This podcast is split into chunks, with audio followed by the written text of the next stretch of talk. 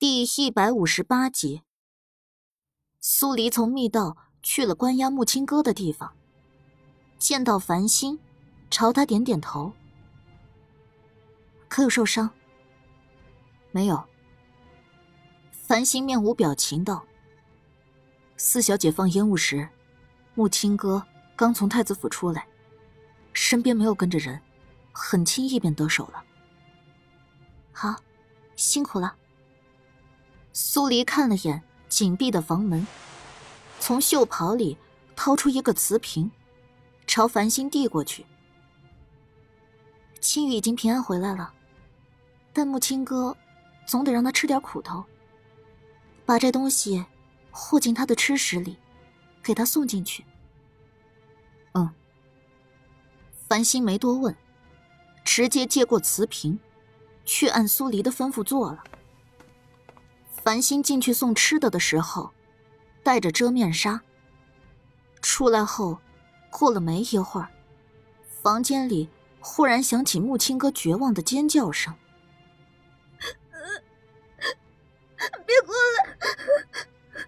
别杀我！”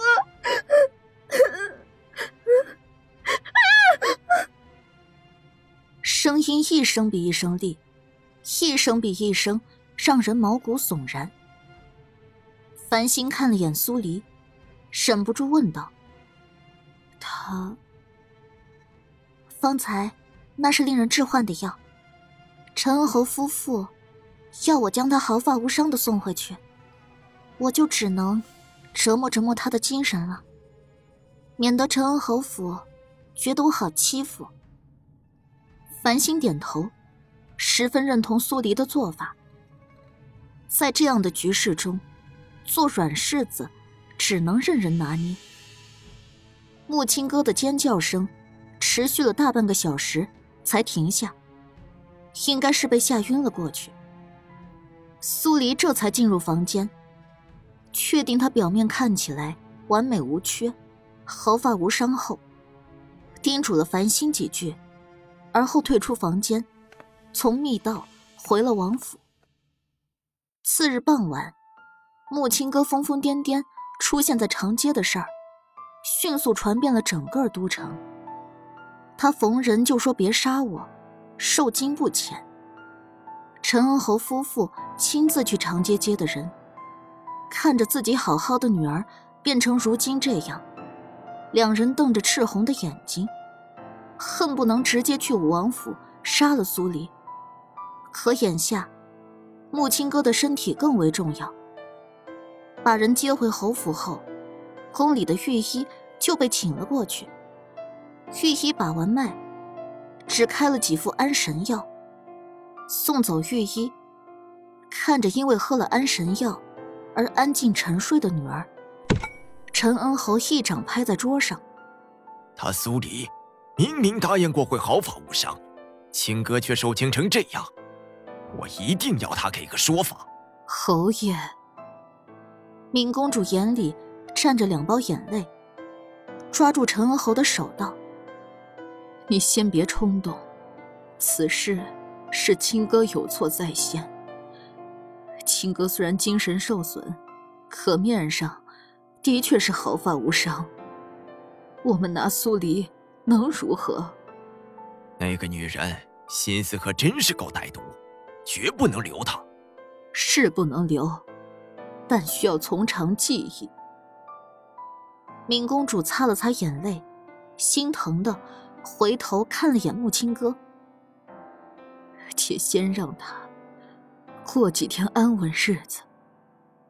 木青哥的事情结束后，苏黎是过了几天安稳日子，也仅仅只是几天。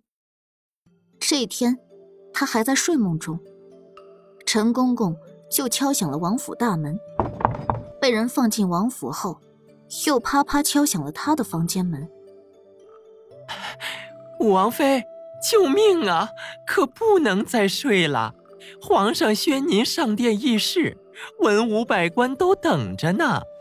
苏黎一个机灵醒了过来，上殿议事，在这个朝代，那都是男人才能做的事儿啊。找她一个女人做什么？见里面没动静，陈公公急得满头大汗。姑奶奶，王妃娘娘，您就行行好，起来随老奴走一趟吧。要是在辰时前您还没上殿，皇上非得摘了老奴这颗脑袋不可呀！苏黎看了眼还在熟睡的青羽，掀开被子下床，披了件外袍，将房门拉开。到底出了什么事儿？是议政啊！苏黎怔住。得，破案找他，现在出了疫情还找他。安迪还真是忒看得起他。王妃娘娘，是长安侯一直在力荐，皇上才会允了他的提议，宣您上殿议事。陈公公上前一步，压低了声音说道。苏黎眯了下眼，原来如此。他还奇怪，这几天风平浪静的，承恩侯府什么幺蛾子也没有，原来。是憋了这么个大招呀。不过，既然是疫情，不管其他人要算计什么，他总是要替莫连锦去看看的。当下朝陈公公点了点头：“你先等会儿，我洗漱一下，立刻随你入宫。”好，好，好。苏黎换来了绿芜，让他简单给自己梳了个头，又漱完口。洗完脸，换了身标志性的黑色衣袍，这才随陈公公出了王府，坐上宫里来的马车。因为事出紧急，马车没停在宫外，一路畅通无阻的去了议事殿。苏黎走进大殿，娇小的身影在一众男人面前尤为显目。他正要朝龙座上的安帝行礼。安帝大手一挥，直接免了。苏黎，朕宣你上殿，是因为江州一带出了疫情。据江州府尹连夜报上来的急报，此次疫情尤为可怕，前所未有。皇上，臣女不过是一介女子，破破案还可以，这疫情，不是该派太医去的吗？苏黎皱了下眉，不急不缓的回道。你的医术，朕与其他文武百官有目共睹。除此之外，朕也需要你去江州，将疫情的起源调查清楚。你放心，朕会派五名御医与你同去。苏黎眉心一拧，没有出声。江州是去伊尹门的必经之路。如果疫情波及到了伊尹门所在的地界，那莫连锦不管出于什么目的。这次的江州之行，他似乎没有理由拒绝。苏黎，你如今是臣子，就算皇上要你死，你也不得有怨言。陈恩侯见苏黎不出声，以为他是要拒绝，迈出一步，朝苏黎厉声说完，又对龙座上的安帝道：“皇上，臣提议，苏黎此次去江州，须得立下军令状才行，否则。”他对此事敷衍待之，议政若传入都城，他国定会趁机起兵攻城。陈恩侯的话一出，与他一个派系的人顿时纷纷附和道：“皇上，臣等附议，武王妃江州一行必须得立下军令状才行。”苏黎看向陈恩侯，眸光渐冷。疫情的具体情况，他都还没了解。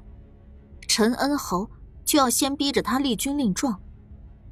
军令状这种东西，看似是一种激励官员办实事的手段，却被朝堂上的许多人拿来当做对付对手的阴招。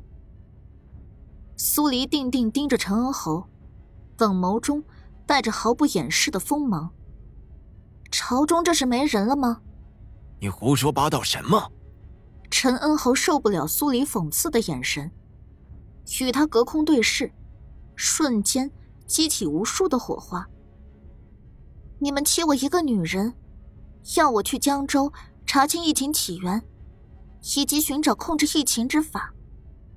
这大殿上这么多文武百官，怎的偏偏就要逼着我去？苏黎摆出一副不愿意去的模样，不忘把朝堂上的这些人讽刺一遍。当下，众人的脸色就开始青白交加，埋下头，不敢跟苏黎的视线对上。让你去，不过是看中你。陈恩侯缩在袖袍里的食指一紧，哼。苏黎冷笑：“我也看中你啊，陈恩侯。要不，这趟的江州之行，你带上你那几个世子一同去，也立个军令状。说不是本侯不懂医术，别说的那么好听，说难听点儿，你就是在变相承认，你不如我这么个女人。”苏黎微微昂起下巴，漆黑的眸底带着令人不敢直视的戾气，环视了一圈店内所有人。你们若想我去解决问题，那就别跟我提什么军令状。说是你们有本事，你们尽管自己去。好了。安帝袖袍一抬，关于疫情的折子，他看了无数次，的确不容小觑。这种时候，他也顾不上什么朝堂算计，他只知道，能处理好这件事儿的人，只有一个莫连锦，一个苏黎。莫连锦如今还在伊尹门，眼下他能依赖的，便只有苏黎。皇上，军令状一事，还请皇上三思啊！陈恩侯不愿就这么错过良机，一拱手，逼迫道。微臣也是为了国体大运着想，江州疫情一事，实在是不能含糊以待。含糊？苏黎哼了一声。我办案以来，案子无论大小，我皆认真对待。生命在我面前不分贵贱，我何曾含糊过？陈恩侯如此冤我，究竟是为了公，还是为了私？本侯向来公私分明，与你也并没私怨。陈恩侯不认。既然如此，那你便是因公事而冤枉。凡事讲究个证据。今日，若是你拿不出指认我含糊做事的证据，那便请你为方才的言行向我郑重道歉。否则，江州之行，我便不去了。就是这么傲娇。说完，苏黎把头一偏，不再看脸色扭曲难看的陈恩侯。事情闹成这样，大殿里的太子一派立刻将矛头对向了陈恩侯。能去江州处理疫情的人，本就只有武王妃最为合适。陈恩侯还是快些向武王妃赔礼道歉才是。不赔礼道歉也好，那便由陈恩侯立下这军令状，自己去江州。太子一派的人说完，平时保持中立，对莫连锦十分敬佩的几个官员，立刻朝安帝禀道：“武王妃如今怀着皇嗣，若无必要，微臣以为先派其他人去江州走一趟为好。”“是啊，是啊，武王妃虽然能干，可终究是个女人。依臣之见，承恩侯就十分适合去江州处理疫情。”一时间。场面混乱不堪。太子莫连轩跟三王爷莫连锦，平日里两人明争暗斗，都想有所建树。可真正遇上这种大事儿，又都默契的往后躲，谁也不敢吱声。苏黎扫了眼两人，在心底不屑的骂了一句没用的东西。安帝突然暴起，狠狠一掌。拍在桌案，轰的一声，声响扬遍整个大殿。与此同时，那些争执不休的官员被这个突如其来的声音震得鸦雀无声，没人再敢出声，生怕逆了龙鳞。苏黎，朕知道你还怀着老五的孩子，身体多有不适，可江州的疫情实在是诡异。朕思前想后。觉得这荆州，也只有你，能将这件事情控制好。安帝开口了，音调凝重，脸色难看。苏黎瞥了眼陈恩侯，然后才对上安帝的视线。我怀着身孕，做事只凭心情。方才陈恩侯那般冤我，我这会子心情不好，什么疫情诡异，我没心思听。安帝威严的黑眸扫向陈恩侯，双眸只是一紧，触上安帝视线的陈恩侯顿时一个哆嗦。安帝的这个眼神示意，是要他向苏黎服软道歉呢。他万万没想到。逼苏黎立军令状不成，自己还要被逼着在百官面前向一个女人道歉。可他又能如何？为人臣子，君要臣死，臣不得不死。更何况只是一个道歉。但转念一想，苏黎如果去江州，据他对江州疫情的了解，苏黎大概。是会有去无归。想到这儿，陈恩侯朝苏黎所站的方向一拱手：“吴王妃，方才本侯多有得罪，还望武王妃恕罪。”苏黎扑哧一笑：“ 大人不计小人过，我原谅你就是了。”